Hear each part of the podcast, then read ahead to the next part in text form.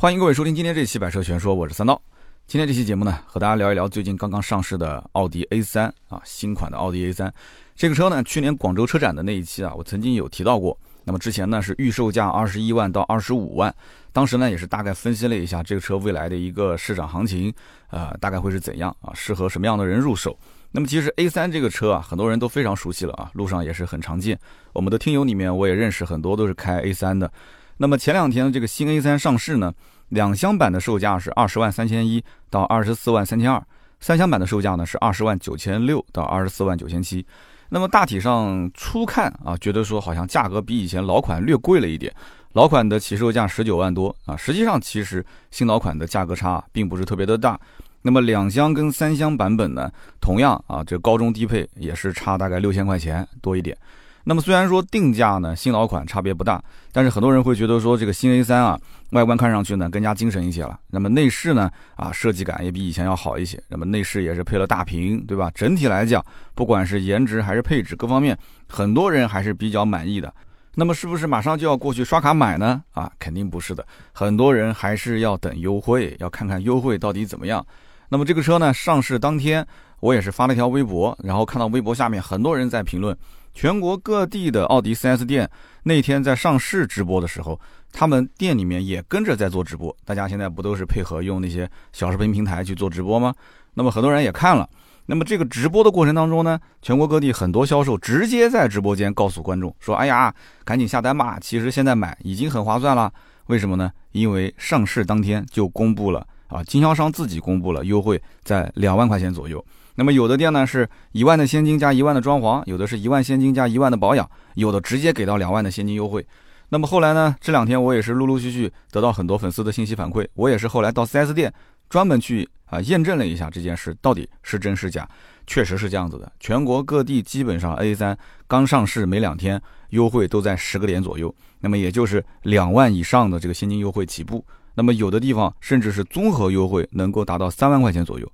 所以我当时还是比较惊讶的啊，那么南京本地的 4S 店也跟我说了，说今年的奥迪的销售任务比去年要高很多，因为2020年毕竟是疫情的原因啊，整体定量定的不是很高，但是2021年就有一点像赶作业的感觉啊，暑假了对吧？前面几十天都没有写作业，最后几天了要赶一赶。2021年的压力非常大，所以2021年的整体的车价，我觉得继续保持高位的可能性不是特别大。还是会有优惠有促销的啊，这是一个我的判断。那么为什么现在啊会出现就是说这个 A3 一上市就开始让价的情况呢？除了有压力以外，我觉得还有另外几个点。那么首先一点就是奥迪的这个品牌力啊，我之前只要是提到奥迪，我肯定要说品牌力的问题。品牌力这几年奥迪是下滑比较严重，而且目前也没看到说有太多的提升的迹象。那么最典型的就是。这个大车子不好卖，什么叫大车不好卖呢？比方说像 A7、A8、Q7、Q8，这些都是定价在大几十万甚至上百万的，对吧？它定位的客户人群也都是精英人士啊，就像我这种可能还稍微差一点，那么都是那些能够一刷卡就是大几十万、上百万，眼睛都不眨的这些人。那么买这些车，他们本身不差钱，所以他们对于品牌力会有更高的要求。那么这些车子反而你如果打折太多的话，会影响到它的品牌形象。所以说，奥迪对于这些车呢，就要。挺着它的价格来卖啊，不能大幅的优惠，但是呢，实际的收货销量啊，并不是特别的好，所以就卖不太出去。那么小车呢，我们指的就比方说像奥迪的 A3、A4 啊、Q3 啊啊，如果是跟 A8、A7 比的话，那包括像 A6、Q5 这一类的车子也算是小车。那么这一类车呢，奥迪里面应该说是跑量最多的车型啊，基本上百分之六七十都是这些车，七八十都是。那么老 A3 从二零一四年开始，在国内是以国产的开始进行销售的。刚开始呢，奔驰的 A 级三厢还没上，宝马的一系三厢国产也没有上，就没有这些竞争对手。而且最早的时候，应该是在差不多一零年、一一年的时候，其实那个时候进口 A3 就已经在卖了啊。所以这个车子是中国老百姓啊，对于紧凑级的豪华品牌的轿车，算是熟悉的比较早的一款车。那么当时呢，呃，奥迪的整体的品牌调性其实也还不错，对吧？那么有一个。二十多万甚至接近三十万的定价的一个这个奥迪 A3 的话，有些人还是能接受，对吧？所以这是那个年代。但是我个人觉得，从国产就是一四年的三厢版的啊这个 A3 开始上市之后，整个的奥迪品牌调性，大家没有发现，就从这个时候开始逐渐下滑的。那么二零一四年这个时间节点，其实对于我也是很有意义的。这一年呢是国产 A 三上市啊，也同时是我啊下半年的时候离开了整个奥迪的体系啊，开始全职做自媒体。那么那个时候我其实也是啊看到了国产的 A 三上市。那么之前的进口的 A 三，我也是国内算第一批啊交付这个车型、接触到这个车型的啊全国的这个销售。所以我是明显能感觉出来，就是国产 A 三上了以后啊，整个客户群体啊它是有点下探了。这种客户群体的下探，我当时也不知道是好事还是坏事，因为原来你手上没有个三十来万，你是不会进店去看奥迪的。但是你现在其实不需要三十来万了，你可能二十来万。那么到后来，国产的 A3 也就是一个十五六万，对吧？裸车价落地不到二十万的车。那么因此，整个以前不经常来你奥迪店，甚至想都没想过看奥迪的人，现在都过来了。那么因此就让整个的品牌的调性会有一些变化。那么不仅仅是奥迪了，奔驰、宝马其实也都是一样的，对吧？但是一个品牌的品牌力下滑，我觉得是两个因素共同促成的。一个就是它下面的这些便宜的车卖得越来越好，第二个就是它的高端车型卖的是越来越难，越难卖出去。奔驰跟宝马还不一样，宝马五系还是卖得非常好的，对吧？上面的七系其实卖的也不差。那么它的像叉七啊、叉五、叉三，其实卖的都还行。那奔驰也是一样的，奔驰 S 级就这个级别销量一直是老大，对吧？最近去年也就是刚刚被七系反超了一下，但是 A 八。包括 Q7、Q8，甚至包括 A7 这些车，其实，在奥迪家族里面的销量还是存在感不是很强，所以它是两头加在一起，导致它的整体的品牌力下滑比较严重。那么现在的 A3 卖得好，其实奥迪心里面也是比较的，怎么说呢？很纠结吧。一方面，它也要冲销量，对吧？它是需要一家经销商，像我们南京，大部分都是在将近三千台一年，甚至有一家店啊，它的任务已经定到了将近四千辆一年，这什么个概念啊？所以它压力比较大。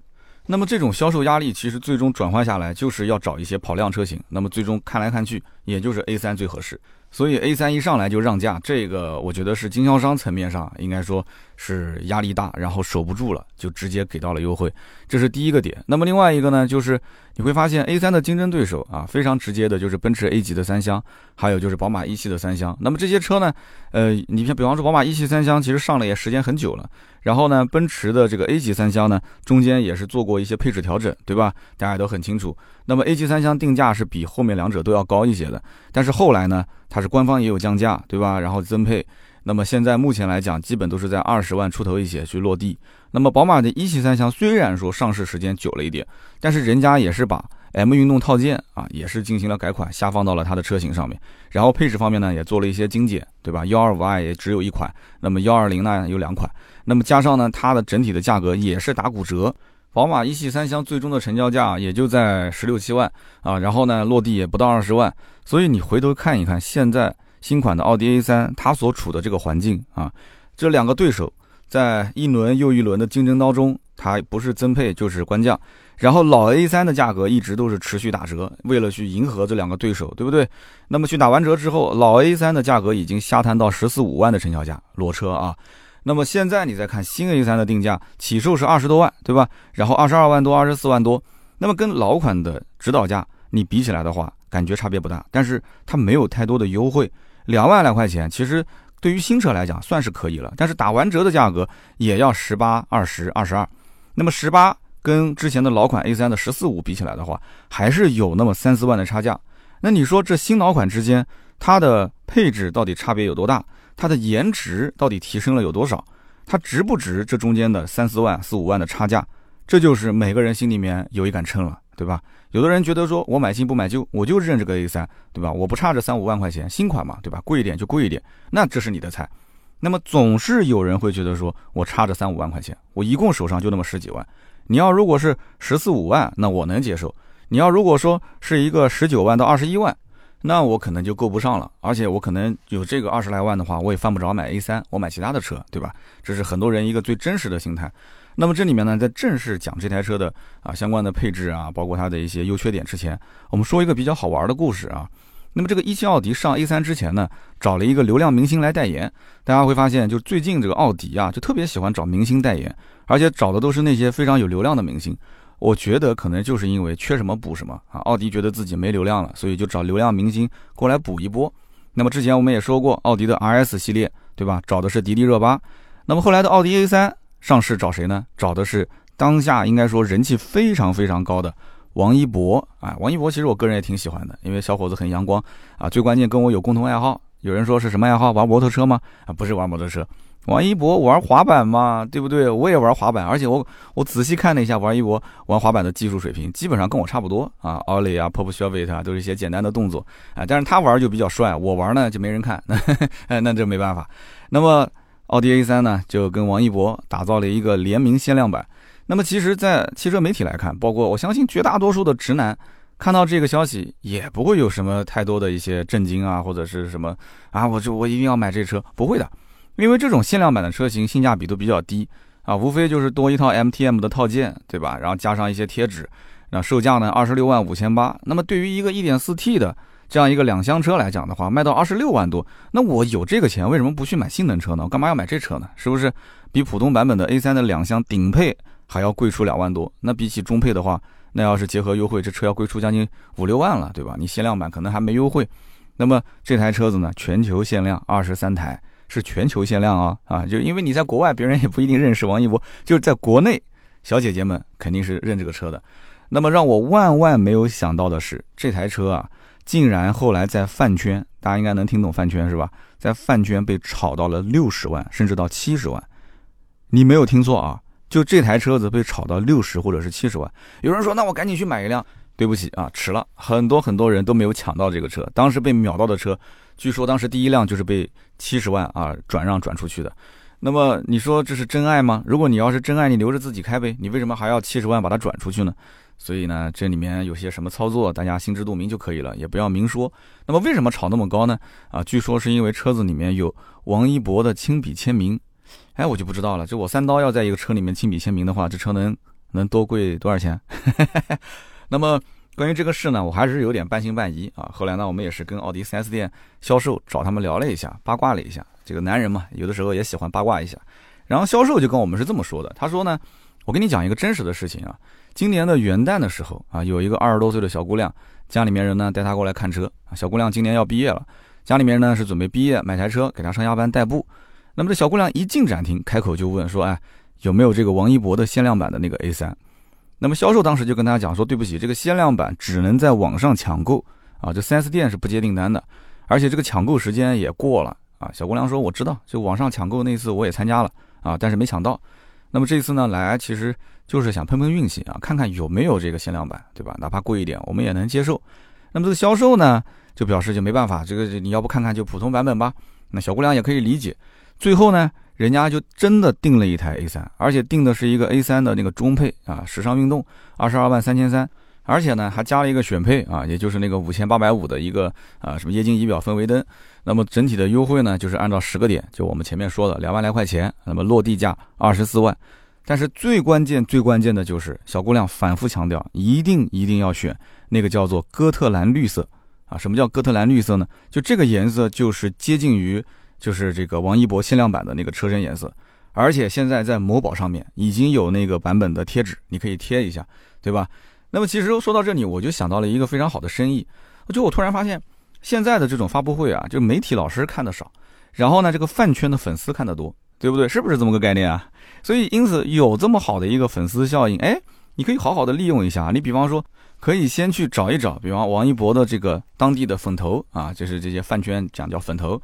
找到粉头之后呢，哎，你把这个普通版本的 A 三加装一个套件，不就是那个 MTM 套件吗？这肯定能搞得定啊，对不对？南京就有啊，有代理。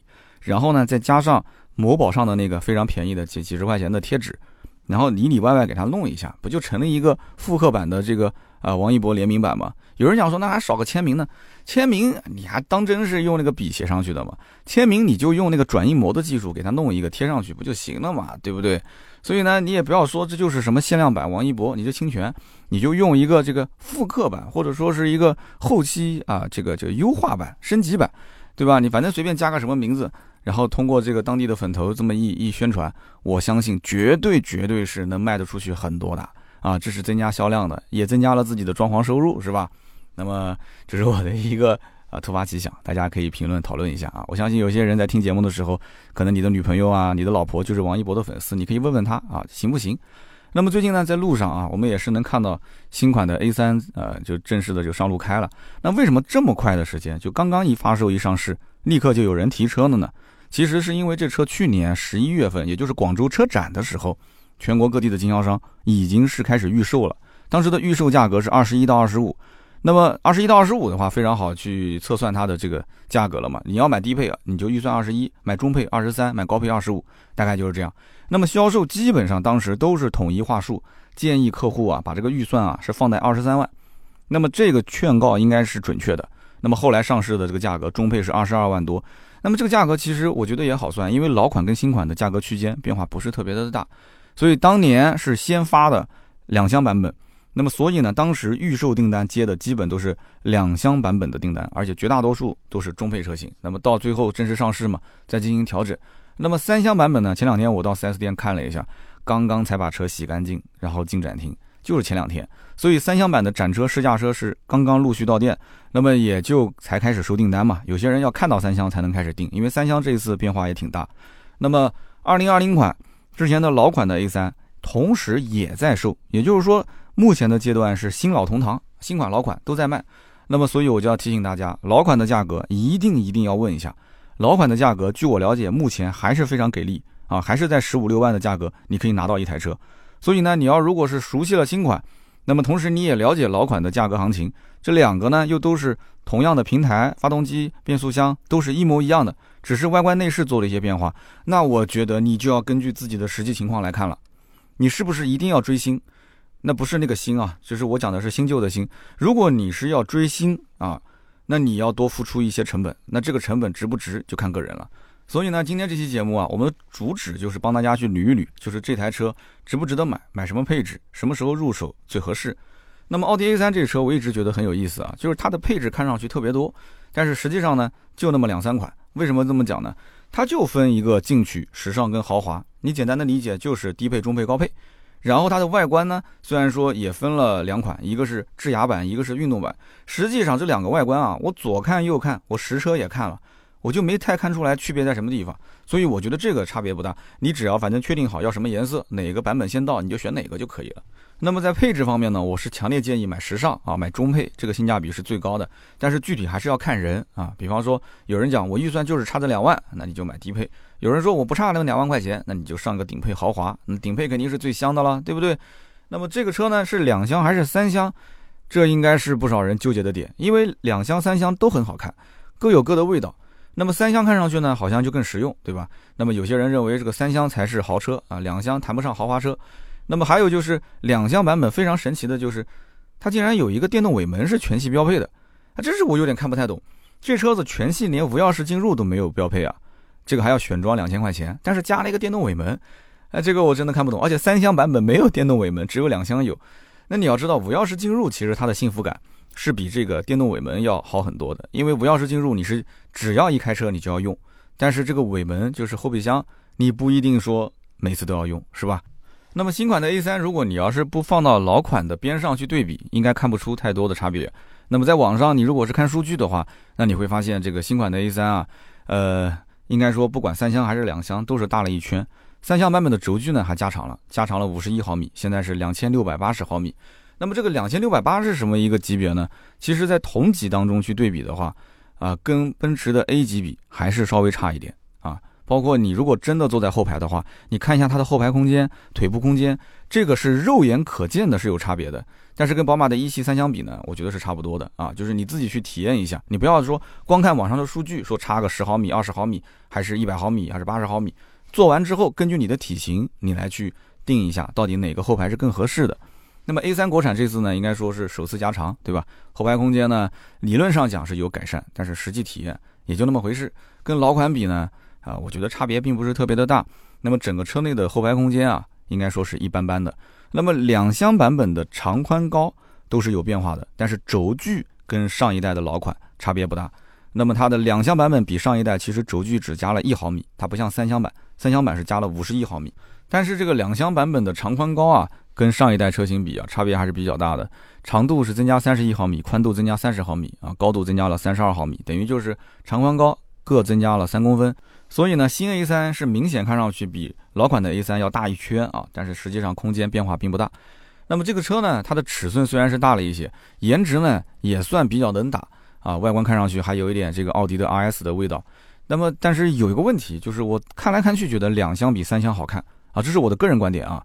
这个三厢版本呢，它在它的侧裙这个位置啊，是加了一个镀铬的饰条。那奥迪可能是认为这个中国人啊就喜欢这种布灵布灵的东西啊，喜欢这个镀铬，但是实际上你错了，现在的年轻人真不喜欢镀铬。你要是一个这种哑光的或者是一个灰色的饰条，你贴在车身上呢，看上去还好看一点。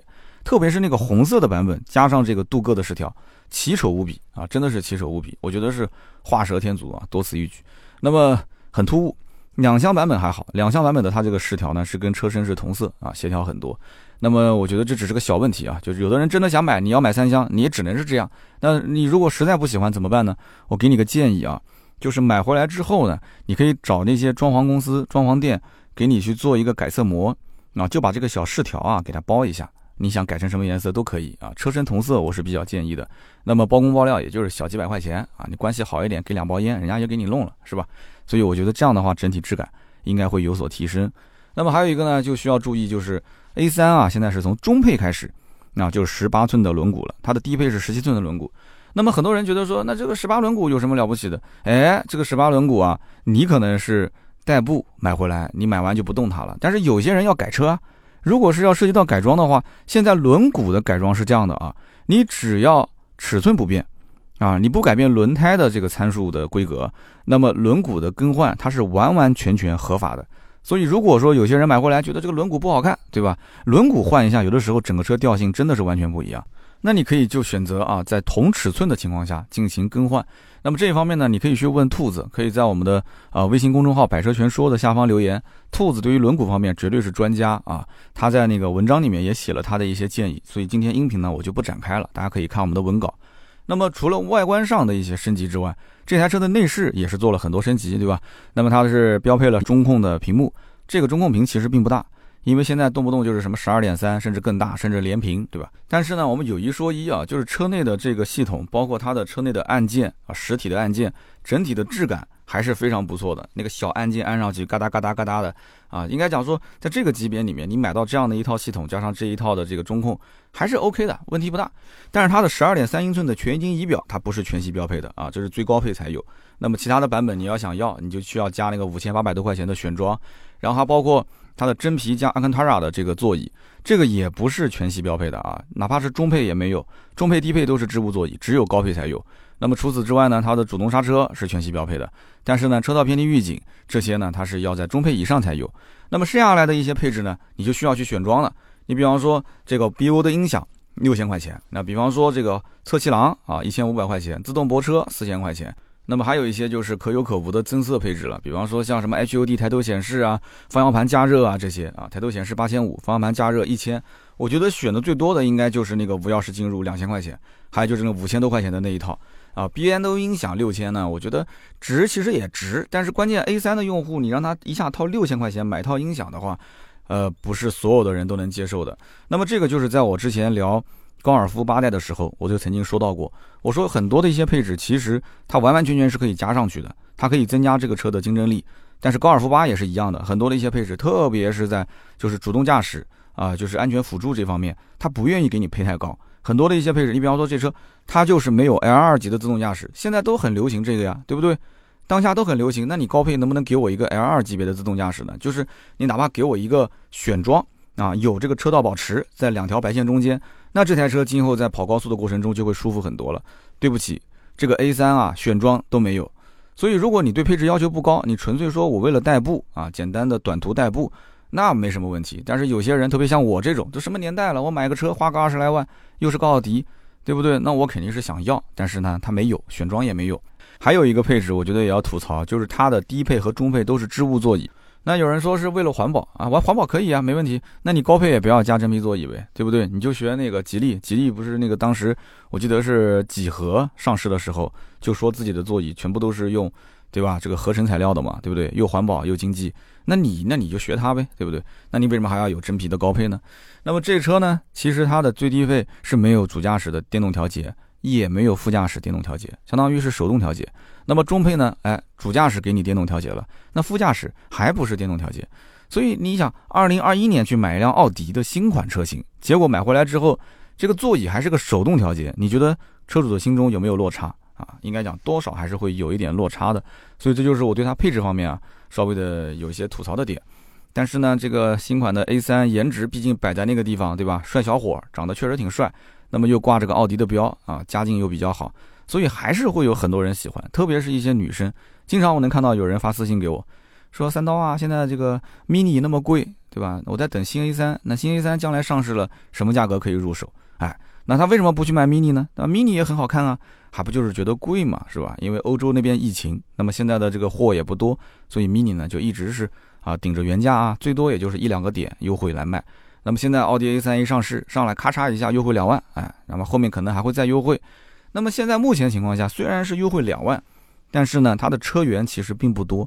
我们知道，一款新车它的产能是慢慢的提升的，所以很多的 4S 店，我们可以说它是来一辆卖一辆啊，就是你想等也行，那你就慢慢的等，反正我现在呢也不愁卖，所以经销商暂时没有什么库存的压力，没有库存压力呢，他就没有调整优惠幅度的动力啊。目前一下子咔嚓到了两万这个位置呢。那么我们就先卖着，订单也挺多的，订单交不过来，我们就慢慢的先消化我的订单。那么等以后缺订单的时候呢，我再想办法去调我的价格。那么也是建议大家尽量是订它的这个现货或者是呃量产的版本，不要加选装，加了选装订货周期会很长。马上也快过年了，现在是一月底，对吧？也就是大概两周的时间，所以你要想过年前能开上车。仓库里面是什么型号啊，或者是什么颜色啊，大差不差，我觉得都可以提了，对吧？奥迪后期做个升级改装，问题都不大啊。升级配置，外面很多的专业的店都可以做。那么目前上市的全新 A3 呢，这个车子呢，很多人都感觉啊，或者说是就是已经是事实，大家都知道，就叫做新瓶装旧酒。那为什么是新瓶装旧酒呢？我们之前说高尔夫八的时候，其实也提到过这个词，对不对？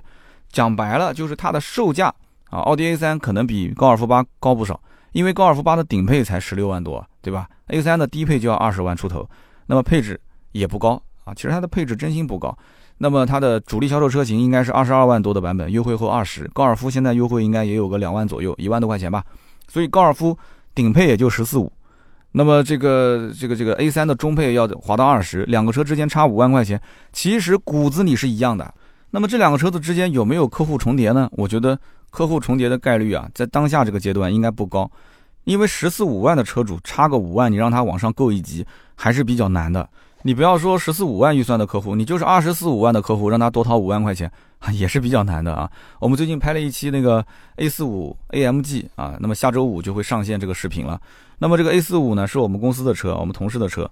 当时我就问他，我说那 A 四五跟 A 四五 S 也就差大概五万块钱，你为什么不买呢？对吧？你都花了这么多钱，落地将近六十万，你直接一步到位不好吗？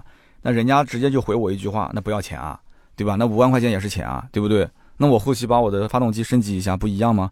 你觉得真的一样吗？其实我觉得还是有差别的。那么说到底的根本原因是什么？就是 A 四五 S 比 A 四五啊，终端的加价幅度不一样，它除了官方指导价差五万。这两台车子其实都是加价的，A45S 加价将近八万，对吧？A45 的话呢，加价大概两到三万，所以加价幅度又差了五六万。那么官方指导价差五万，实际上是差十万，所以对于他来讲，肯定是不愿意上这个更高的配置嘛。那这个车也是一样的，所以我觉得高尔夫跟 A3 重叠度不高啊，就是客户重叠度不高。但是将来一旦要是价格降下来，啊，奥迪的这个 A3 降到个哎，说能有个四五万的优惠，但是高尔夫八代。还是保持个一万多两万的优惠，那这个可能中间啊，它就会有一些差别了啊，有一些这种重叠。那么不管是老款 A3 还是高尔夫八，用的都是旧的那一套一百五十马力、两百五十牛米的大众的祖传 1.4T EA 二幺幺发动机。那变速箱呢，也是跟之前的老款一样啊，用的都是七速的 S-Tronic 的双离合变速箱，干式双离合。那么这个车的百公里加速呢是九点一秒啊，所以呢，基本上所有对外的宣传都没有拉出它的这个加速成绩啊，没有必要。这个呢说了反而减分。那么在海外上市的奥迪 A3 比我们要早，我们可以好好的听一听，了解一下。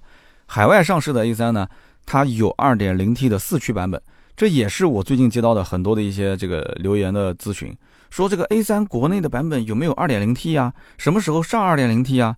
我告诉你，这个问呢归问。真的要买的话呢，还是会纠结。奥迪其实自己也很清楚，它早年是有 2.0T 的版本，对吧？进口版，然后国产之后它也有 1.8T 的版本，可是大家买了吗？那没有人买啊，人家看到的是百分之八九十的客户买的都是一点四 T 的版本啊，一点四 T 卖这个价你还嫌得贵，对吧？还要让它再便宜再降价，所以就奥迪啊，他就心里面寒了，所以你指望 A3 出个 2.0T 版本，我我觉得一时半会暂时没这个可能性啊，最起码等它的量跑起来了，成本降低之后再考虑。然后这个海外的 A3 啊，它还可以选装十九寸的轮毂，可以再把车身降低十毫米啊，它有自适应的一个悬架系统，还还有一个运动悬架，也可以降低车身大概在十五毫米这样一个高度，所以呢，它会有那种小钢炮的这种配置的属性，那么国内就没有这种，对吧？那么海外版本的 A3 最关键最关键的就是它启用了最新款的 1.5T 加48伏轻混系统的 EVO 发动机。这个发动机之前只要但凡媒体提到 A3，都会去说那么一嘴，说，哎呀，国产目前没有用到 1.5T，很遗憾啊。那么我们其实也很疑惑，就是奥迪包括大众，它为什么就不能直接给新车用上这个最新的 1.5T 加48伏轻混的 EVO 发动机呢？那么如果之前说啊，这套动力总成还需要有待市场的检验，那我是能接受的。但是你要知道，这套动力总成你现在在讲的话就。就不对了，你因为它海外市场二零一六年其实就已经发布了，然后陆陆续续海外就是试装的很多车型上都在用。那么你说国内现在啊生产线调试需要时间，对吧？那么引进这些配件需要时间。那我又好奇了，二零一六年到现在二零二一年五年的时间，对吧？四年多吧，我们不说五年了，这么长的时间不够你去调试吗？所以说啊，这个一点五 T 迟迟不上，我只能是推断它有一种可能性。就是老款的 1.4T 发动机啊，它的库存量比较大，或者说它的生产成本比较低，它用一个新车型的外壳往这个车上一套啊，加上一个老的动力总成去消化它的库存，去赚取它的利润。有人不是说嘛，这个苹果乔布斯时代那真的是天才的时代，对吧？那么现在的库克时代那就是一个商人。库克呢，真的是刀刀精准啊，在营销，在整个的配置上面，他做的是相当到位。就像我前段时间买 iPad 一样的，我一开始很纠结，到底是买 iPad Air 啊，还是买 Pro 啊？因为你 Air 如果这个这个这个存储买的高一点的话，你基本上就是个 Pro 的价格，对不对？那么如果说我要是选个 iPad 八的话，啊，配置高一点的话，它跟 Air 之间的价格落差还是比较大的。因为只有两千多块钱嘛，后来我想来想去，到底有没有用？问了一下专家，专家跟我讲说，对于你这种只看爱奇艺啊、优酷啊这种天天看视频的人，你就直接买个 iPad 八就可以了。因为我当时就觉得说 Air 那个呢，拿出去更像个样子啊，像一个新款的 iPad，但是我就觉得那个什么手写这些功能我根本用不上啊。后来呢，专家给我一点拨，我就毫不犹豫的就买了一个 iPad 八啊。所以呢，这个真的就是这样，完完全全根据你的需求来选择。但是目前呢，没给你用上最好的 1.5T 加48伏轻混的 EVO 发动机，这件事情我们也要心知肚明。那么你想想看，奥迪2020年在全国啊，中国销量是达到了72万6288台，啊，就是72万多的中国人民啊，就拿人民币真金白银的投票买了奥迪车。那么虽然说这个销量跟宝马的77.7万、奔驰的77.4万差了一丢丢。但是呢，应该说这种销量在整个的豪华车市场已经是非常非常大了。所以我之前不讲吗？整个豪华车市场百分之七十以上的销量就是奔驰、宝马和奥迪嘛。这三家加在一起已经是两百多万了，是不是？那么奥迪全年的销量呢，比去年还同比增长百分之五点四，这很夸张啊！二零二零年是疫情啊，还增长了百分之五点四。那么中国市场给整个全球的奥迪市场贡献了三分之一的销量，而且二零二零年你要知道，全球各地的疫情。啊，这个严重程度不一样。二零二零年的二季度，很多的一些国家疫情非常严重，那中国管控的非常的好，对不对？那么中国市场二季度的销量是十八万九千一百八十二辆，占到奥迪全球市场一半以上的销量啊！一半以上是什么概念？一个国家的销量占全球一半以上。那么大众集团二零二零年在中国的销量也是超过了三百八十五万辆，这非常恐怖的一个数字啊！所以我们可以这么讲，大众集团或者说是奥迪公司。在中国，绝对是一个非常非常大的大蛋糕，是它的一个重中之重的一个市场。但是我就不太理解的就是，那既然海外市场都是用最新的动力总成，那为什么在我们中国市场，它就没有一个足够让我们信服的理由啊？你站出来，你说一下，你为什么现在不用？你安抚我一下，对不对？你摸摸我的头啊，啊，你给我一点安慰，我觉得我心里也说得过去啊。官方没有任何的说法，其实都是像我们这些媒体自己去猜测。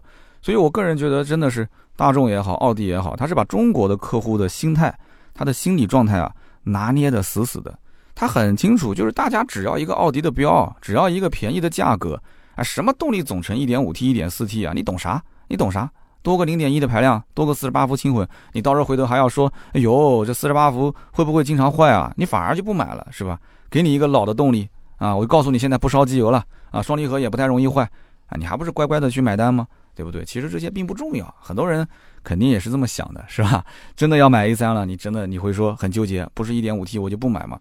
那么其实我目前得到的消息是，在这个去年的十二月十号，其实这个 1.5T 的发动机啊，就是 EA211 1.5T EVO 这个发动机项目已经正式启动了。那么它实际生产基地是在成都啊，小批量先生产试装。那么后期呢，成都就会整个的这个工厂开始进行大批量的生产。但是具体什么时候能落地啊，是落在哪些车型上，什么时候正式的改款上市，它没有给出具体时间。那么我们知道，包括高尔夫也好，包括 A3 也好啊，速腾啊、迈腾啊、宝来啊、探歌、探岳，就这些用 1.4T 的发动机，后期陆陆续续都会进行更换啊。所以呢，就大家如果是要买这些车型的话，你真的不着急，慢慢等，你就跟它耗，对吧？耗到最后 1.5T 上市了，然后再等到降一波价格，然后再来进行购买。那么有人要问了，说那到时候 1.5T 上了，1.4T 会不会价格大跳水呢？那我觉得这个不会瞬间就跳，它应该是一个周期。那一点五 T 开始装车了啊，开始进行是那个是呃，比方路试啊，开始进行陆陆续续要有上市计划了。那么一点四 T 的价格在这个期间，它会一点一点往下跳。经销商他会知道什么时候一点五 T 到货，他就开始慢慢慢慢的往外出一点四 T 的货。所以一定要密切的收听一下我们的节目啊啊，包括看看我的微博啊啊，我会去关注这些相关的动态。你根据这些动态的信息自己来判断啊，它不会突然之间大跳水。那么下面呢，我们还是简单讲一讲，就是它的一些竞品车型，就是刚刚说的奔驰 A 级啊，包括宝马的一系三厢啊。那么对比这两台车来讲的话，A3 它算是最早国产化的，所以奥迪对于进口车型的国产化这件事情上，应该说是非常积极的。它的积极我也能理解，对吧？一个是试水，卖的不好我就撤退啊。第二个呢，就中国市场确实很好赚钱。那么当时第一代的 A3 呢，呃，没有进到中国市场。第二代的 A3 的两厢版，当时是二零一零年。以进口的形式进到国内的那个时候，我在 4S 店当销售，我应该是最早接触到这一批车的，定价非常高，二十六万八到三十二万八，几乎赶得上 A4 的价格。但是我告诉各位，依然能卖得掉啊，因为当时买这个车的人很多都是海外留学回来，就是指明要买这个车。那么那个时候的进口 A3 本身量也不大啊，有一些售后的这个老的奥迪车主啊过来保养的时候带着看一看，说，哎，这车挺漂亮的，然后带着媳妇儿过来买个家里的第二辆车。啊，这种可能性都会有的，这就是当时的进口 A3。那么到了二零一四年呢，这个第三代的 A3 面世啊，这车呢开始了国产。当时这个国产版本有三厢版，有两厢版，有一点四 T，有一点八 T。那么进口版当时也没有停，但是进口版把一点四 T 取消了，它只有一点八 T。那么后来呢，这个又把一点八 T 更换成了一个二点零 T 的低功率的发动机，而且当时还有敞篷的 A3，但是敞篷 A3 只有进口版，国产没有敞篷版。所以大概就是这么一个情况，进口跟国产同时在售，但是呢是错开来的，互相不竞争。这里面有个小细节跟大家说一下，就是当时其实有过一次 EA 八八八二点零 T 高功率版本的进口的 A 三，大概是在一五款的时候，一五年前后。可是当时这个车卖的非常差。那么难买的是什么人呢？难买的是有一些人无意之间发现了，他想买什么呢？想买高尔夫的 GTI。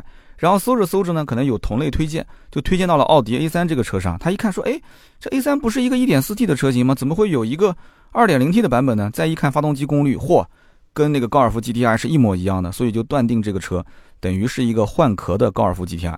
但是当时因为没人买，所以当时进口的 2.0T 版本的这个高功率的啊，这个一五款的 A3 就价格让的非常非常多。你左边是买不到 GTI，然后呢，GTI 的价格又不怎么打折优惠，右边呢又是一个，对吧？换了壳的奥迪 A3 啊，GTI 的版本，你想想看，所以当时买到那批人都是偷着乐啊。现在在二手车市场应该也能淘得到。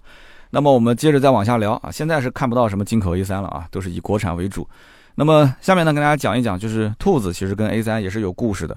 兔子呢，原来是开这个改装店的。那么因为生意不太好，所以呢就到了我们公司来上班了。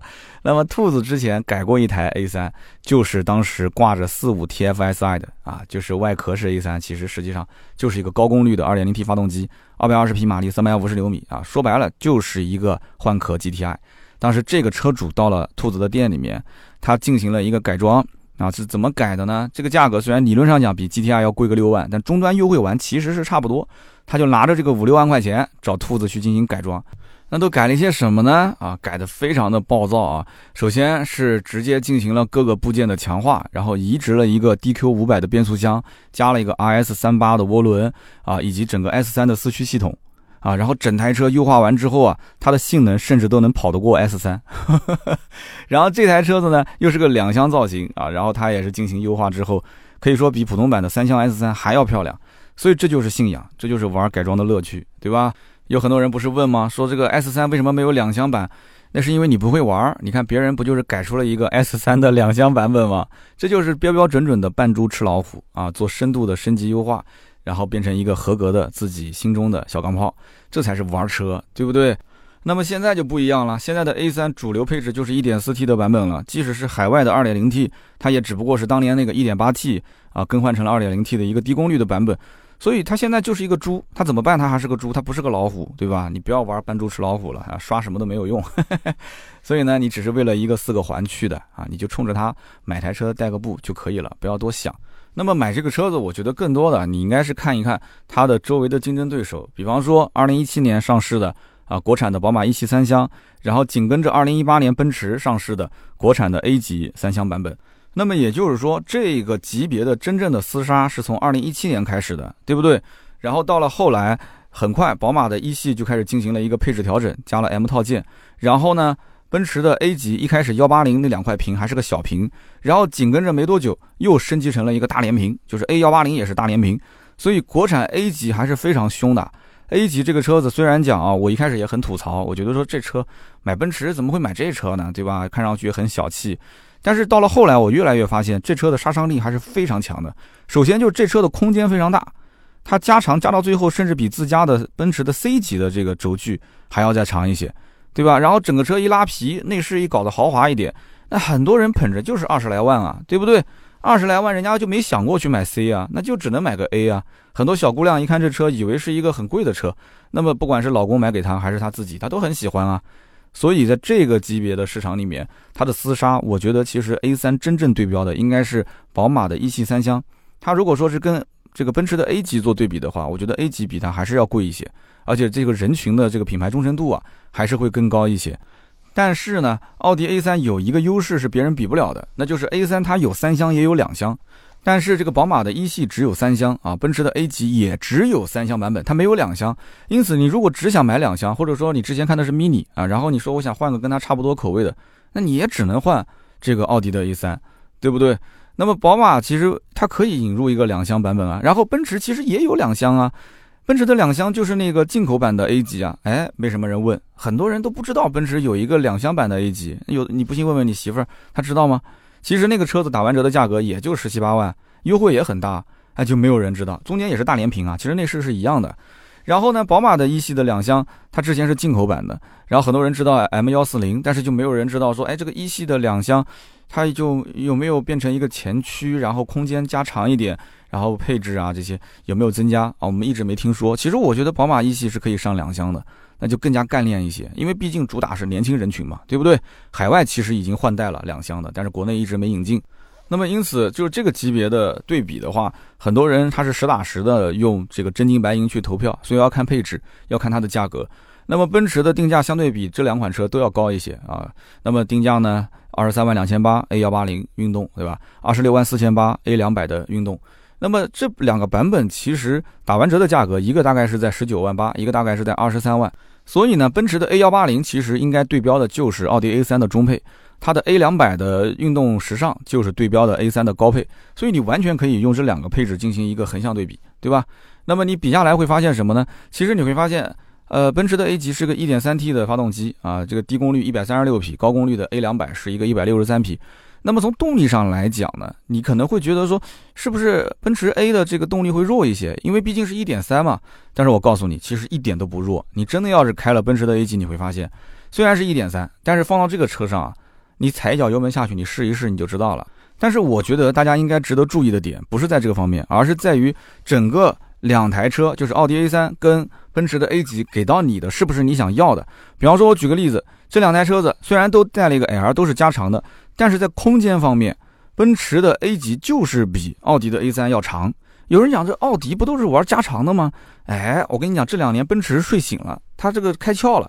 所以奔驰要不就不加长，一加长，人家根本就他不玩操控啊，对不对？所以他不用去为了操控去妥协。那宝马好歹还要去妥协一下操控性，所以它的 A 级的轴距是两千七百八十九毫米，你想一想，这什么个概念啊？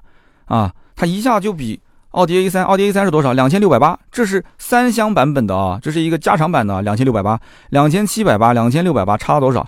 一百毫米都不止啊！啊，差了一百毫米就是十公分，这十公分全部给后排，你去试一下你就知道了。所以你就知道 A 级的后排跟 A 三的后排到底有多大的差距。但是最终的落地价格呢，两者之间呢可能还是要差一些。然后在配置方面，你其实一看就知道了。我们不讲具体细节上的配置，你就看两台车一拉开车门，对吧？那你只有是在中配以上，你中间是两块大屏，而且你左边那个全液晶仪表中配还是个小的十点二五，你只有到了高配才是十二点三。那么奔驰是直接双联屏连在一起，那有很多的姑娘就受不了啦，她肯定受不了啊，对不对？我的天哪，这明显是豪华啊，科技啊，对不对？然后呢，你再看它的整体的一个呃动力参数啊，各方面，就有些人就比来比去，他不去试驾，你要去试一下。两台车子其实说白了，动力都能用啊，只能说是能用。虽然加速九秒多，但是绝对能带得动这个车。两台车，你不要看什么一百五十马力、一百三十六马力、一百六十三马力。这个东西啊，小姑娘不愿意去研究的，你也不要天天在她耳边去说这些，你也不要去担心什么一个干式双离合，一个湿式双离合，正常开啊，就是该出问题都会出问题的。那这个话说的就是，那就基本上大部分是不会出问题的，好吗？就变速箱你不用太担心，正常开很成熟了，好吧？不管是干式的还是湿式的，但是唯一要吐槽一点，或者说大家要知道的，就是奔驰的 A 级除了顶配之外，都是扭力梁的非独立悬挂，就是后悬挂系统。但是奥迪 A3 呢？哎，它全系都是多连杆的独立悬挂，所以如果你后排经常坐人啊，你要对舒适性有要求，你不要听奔驰的销售跟你吹牛逼啊，说啊我们这个扭力梁也是经过特殊调教的，这是扯淡的啊，这东西确实舒适度会有所下降，这你要搞清楚。然后还有一个呢，就是在它的包括主动安全啊、驾驶辅助这一块，因为 A3 上市毕竟晚一点嘛，所以配置的相对丰富一些。然后还有一个也是要注意的点，就是如果你的预算只能买到奔驰的 A180。它的大灯是卤素的哦，所以你要搞清楚啊，是卤素灯哦。但是 A3 全系都是 LED 大灯啊，所以这一点玩灯啊，奥迪绝对是当仁不让的。所以呢，我就是那句话，你要外面有灯啊，好看 LED 的，那你就是肯定看 A3 了。那奔驰你要够的只是个幺八零的话，那对不起，卤素灯。但是你一拉开车门，那内饰的豪华感，对吧？大连屏，那就是奔驰。奔驰这是必杀技。你看完 A3，虽然也有两块屏，但是你拉开奔驰那个 A 级的车门，很多人就走不动路了啊。那么再说一说宝马的一系跟这个 A3 的对比，我觉得现在的一系跟新款 A3 啊，它有一个代际差，就是现在的一系应该算是比较老的了。你用一个老车型跟一个新车型对比，那肯定是有差别的。但是一系的价格很便宜，一系现在应该是跟老款的 A3 进行价格比较来进行对比。所以现在的一系价格便宜的话，很多人就直接上顶配，因为我们知道它的低配是一个三缸的 1.5T，它的顶配是 125R M 运动耀夜版。一听到药业，很多人就很兴奋了。为什么呢？因为你像三系的药业就很贵，对吧？一系的药业二十四万六千八，但是优惠完之后的价格可以放在二十以内啊，妥妥的二十以内成交。那么有些地方裸车价十八万五，哎，十八万五加上税，你可能二十都落地了，是吧？所以很多人觉得很香啊。那么你如果是按照十八万五的价格来看的话，你现在也就只能买到一个 A 三的最低配，最低配，而且还是打完折的价，因为二十万九千六嘛，打完折十八九嘛。你想，一个是 A3 的最低配，一个是宝马一系的最顶配 2.0T 的耀夜版，啊，2.0T 加一个七速湿式双离合，哎，人家也是多连杆的独立悬架，对不对？轮胎规格还是个十八寸的22540 R18 的，对吧？你 A3 最低配还是个十七的轮胎，所以你在玩运动这方面。就我觉得你是干不过他的，人家 B 四八二点零 T 配一个七速双离合，对吧？一百九十二匹，两百八十牛米，你跟那个 A 三一点四 T 比嘛，那绝对就是各种碾压了嘛，对吧？你一个一点四 T 一百五十匹，两百五十牛米，跑个九点几秒的一个加速，那就是弟弟中的弟弟，是不是？但是啊，这个除非真的是看动力玩操控的这一部分人，但是玩操控的人他又会讲了，我买个宝马为什么买个前驱版的一系呢？对不对？啊，这个就是两说了，对吧？你不是加点钱买个三系吗？但是现在买三系不是加一点钱啊，现在的三系三二五 Li 打完折落地都要三十六万多啊，接近三十七啊，所以这是差好多好多钱，差了十来万。那么一系现在的配置确实比不上 A 三，这实话实讲，因为 A 三毕竟是刚上市的，所以什么主动刹车、疲劳提醒、定速巡航，然后这个全液晶仪表、中控大屏啊，啊什么自动空调啊这些，它什么都有啊。所以呢，你在它的顶配幺二五 i M 运动耀夜，你可能有些配置还是没有，有些甚至你选装都选不了。那么 A 三它标配了换挡拨片。但是运动版本的一系它竟然没有换挡拨片，所以这也是很多人吐槽的。虽然我觉得啊，这个七速双离合你配个换挡拨片意义也不大，但是这是个态度啊，你得给我这个态度啊，我要的就是态度啊。然后就是空调，也是很多人吐槽说幺二五 i M 运动耀夜这么高的配置了，对吧？它竟然还是一个手动空调。但是你看 A 三全系给你一个自动空调，所以这是个代际差。所以我也是判断宝马一系三厢后期肯定是改款的时候大幅增加配置，这不用讲的。那么不管怎么说啊。这个宝马的一系三厢也好，奔驰的 A 级也好，这两台车在很多人印象中都是上市也挺久了。但是 A 三它就是一个新车，开出去邻居就能认出来这是一台新车，是刚买的。对不对？那么三厢版感觉更务实一些，两厢版呢感觉更加时尚，跟对吧？潮流一些。所以具体怎么选看个人，反正就是一句话，你呢如果要买新 A 三，一定要记住一点，就是你现在如果说觉得它的价格已经很合适了，优惠个两万来块钱，你也不在乎说后期会不会降到三万啊、四万啊，你直接刷卡。为什么呢？因为这这就是你的菜啊，你预算也够嘛，对不对？千金难买我愿意。但是如果你就是有点能够得到，但有点够不到的感觉。那我个人建议你可以等一等啊，这个价格一旦要是放出来之后啊，就是优惠价格放出来会一路往下跳，三到六个月这个价格应该能到三万啊，甚至三万五，接近于四万，也就是八折的优惠，应该将来会是比较稳定的一个周期，就不会再怎么动了。所以这是我的一个观点。那我们团队当中呢，啊，其实很多小伙伴对于这个车啊也有不同的意见，大家也可以看看我们的微信公众号，在最后一段呢，兔子的观点啊，传谣的观点。还有我的观点，我们在里面都会有表达。那我的观点在节目当中我说的也比较清楚了。那么好的，以上呢就是今天这一期关于 A3 的所有内容，感谢大家的收听和陪伴。那么节目的最后呢，也跟大家说一个好消息啊，最近一段时间呢，我一直在运营我的个人微博啊，这个微博以前呢都是随便发发，但是现在我是真的是用心在做我的微博，新浪微博。账号叫做“百车全说三刀”，大家如果有微博的话，可以搜一下“三刀”。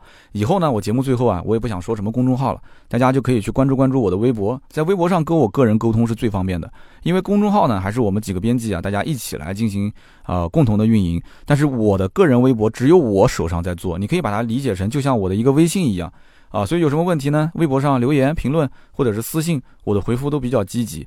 那么现在每天晚上，我的微博上会更新一条小视频。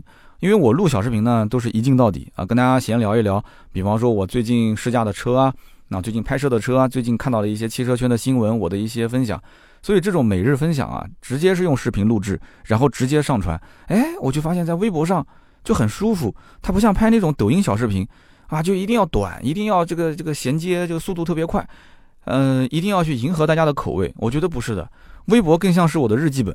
就是我把我的平时的一些感想，我就分享到我的微博上，所以我是强烈建议大家没有微博的，哪怕为了我下一个啊，可以关注关注，多多评论，多多留言。那么今后呢，我就在我的节目最后呢，跟大家说一说啊，想关注我的话呢，可以上新浪微博搜“百车全说三刀”，有什么问题可以咨询我。那么目前我的微博的流量这几个月，因为通过用心的运营啊，呃，已经是冲到了全国的汽车类的新浪微博排名第六名。那么要知道，新浪微博的汽车的博主，我们不说成千上万吧，至少也是应该大几千人是有的。目前是全国第六啊，希望大家多多支持我，希望能够再更上一层楼啊。那么感谢各位啊，也欢迎在我们节目下方留言互动，留言评论是对我最大的支持。我们也会在每期节目的下方啊抽取三位赠送价值一百六十八元的芥末绿燃油添加剂一瓶啊。我的微博也有抽奖，大家多多关注啊。下面是关于上一期节目的留言互动环节。那么在点开上期节目的留言的时候呢，让我先深吸一口气啊！上期节目真的是被骂惨了，真的，这个是骂的我是几天 觉都没睡好啊！我只能是用看电视剧的形式来缓解一下我的压力啊！最近有部电视剧挺好看的，叫《流金岁月》啊，快看完了。那么上期节目为什么大家都骂我呢？啊，很多人都没说出所以然，因为他是张口就来，就是在骂，说三刀你就是被啊充值了，你就是帮丰田卡罗拉、帮丰田公司洗白啊，说白了就是大众没给钱。那么有一个哥们儿做了一个总结，我觉得挺好的。虽然说他也在调侃我，但是我觉得他这个总结是，呃，让我一下就能看得很清楚，大家的情绪到底是怎么来的了。这个名字叫做一月十五日晴大雪。他说我喜马拉雅第一次评论是献给刀哥了。这期节目呢，我感觉刀哥做的确实很辛苦啊，又不敢洗，又不得不洗啊，这种情绪呢是通过声波表达的淋漓尽致了，听得我都有点感动了。他说：“我来做一个课代表，总结一下吧。三刀这期节目呢，说白了啊，一方面呢不想去洗卡罗拉，但是呢又还想去表达 TNGA 还是能抢救一下，啊，又不想说骨架子不行，但是呢还得说丰田的主动安全配置高，啊，然后速腾转完之后没事儿，但是他还要强调一下，是因为今年啊中保研转过之后特意加强了，可以说啊能找出这些点。”三刀也确实是费了很多的功夫了啊，应该加个鸡腿，然后再配合帕萨特的那一期呢，一起来食用，效果更好。他说要说大众也是的啊，成天眼睛顶在天灵盖上，不把喜马拉雅的用户放在眼里，这么大流量的一个主播啊，竟然不去充值，活该。所以你看，一月十五日晴大雪，这个兄弟可以说是把上期节目啊，把我这个总结的是真的是安排的这个一一当当的啊。那么从我角度来讲呢，充没充值啊，明眼人一看就知道了。我相信很多人都清楚，所以呢，我就讲一讲下一条留言。下一条叫做“时间是星星的眼睛”。他说：“其他我不多讲啊，我支持三刀的观点，允许每一个人有自己的看法、见解和角度。我觉得三刀呢，他的想法已经算是客观的了。你要如果说三刀充值，那绝对不可能，我不同意。啊，这个是听友也是他的留言，但是这种声音毕竟是小。”上期节目一共将近七百多条留言，其中大概有百分之八十、百分之七十都是在说三刀，你这期节目做的不好，不公正、不客观啊！你这里面是有情绪的，你是在黑大众啊！你不能说是在捧丰田，反正就是感觉你是在往那方面去洗。所以呢，我我其实想道歉，但是我们团队的人跟我讲说这个没必要道歉，这就是我们的观点，对不对？但这个观点呢，我觉得是值得。啊，值得商榷的，所以呢，因此大家呢，这期节目下方我们可以继续讨论啊。但是呢，我希望这个语言、语调各方面啊，用词稍微的，呃，缓和一些。大家都是兄弟，都是朋友，对吧？真的，我作为一个年轻人，对吧？就有有些小错误呢，呃，希望呢知错就改，大家还继续支持，不要取关啊。我看好多人留言都是动不动，你这我取关了啊，路人转粉啊，不粉转路人了，路人转黑了。不要这样，不要这样。你就算今天走了，你将来还是会想我的，你还是会回来听的，对吗？是这样吗？我相信是这样的啊。那么下面有一条留言叫做小王奔啊，小王奔说：三刀啊，我最近两个月刚听你节目啊，被你圈粉。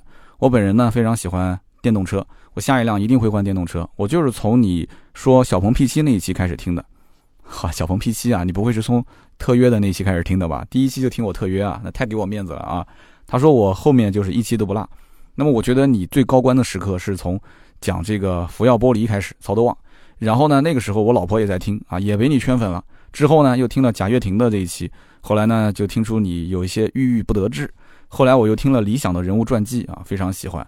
我自己呢也是做销售的，我在车上的时间还是比较多。那么现在一上车就会打开手机，然后对吧，连接蓝牙啊，听喜马拉雅你的节目。呃，现在基本上你的节目就是我生活一部分了。希望三刀万事如意啊！我们全家都支持你。我点开头像一看，哇！我一开始以为是个女粉丝啊，发现她用的是他老婆的头像，一个大美女啊！我相信你的颜值应该也不低啊！希望你们俩能生一个非常漂亮的小 baby。那么以上三条，我觉得支持我的有，然后给我提意见的、批评我的也有，没关系啊！我觉得做节目就是这样，大家呢一起来讨论，一起来在。这个评论区啊，做观点的碰撞，这是好事。说你三刀永远都是对的，你讲的都是最准确的、最无误的，那是神，那不是人啊！我不是神啊，我就是一个普通人，跟大家去分享分享我的观点，有错就改，还是好同志。今天这一期呢，就到这里，感谢大家的收听和陪伴，也不要忘了啊，可以关注关注我的新浪微博“百车全说三刀”，看到我更新了以后呢，多多给我点赞和留言，这也是对我最大的支持。然后想加入我们的微信社群的话，也可以添加盾牌的微信号四六四幺五二五四，可以进群里面来玩。今天这一期呢就到这里，我们周六接着聊，拜拜。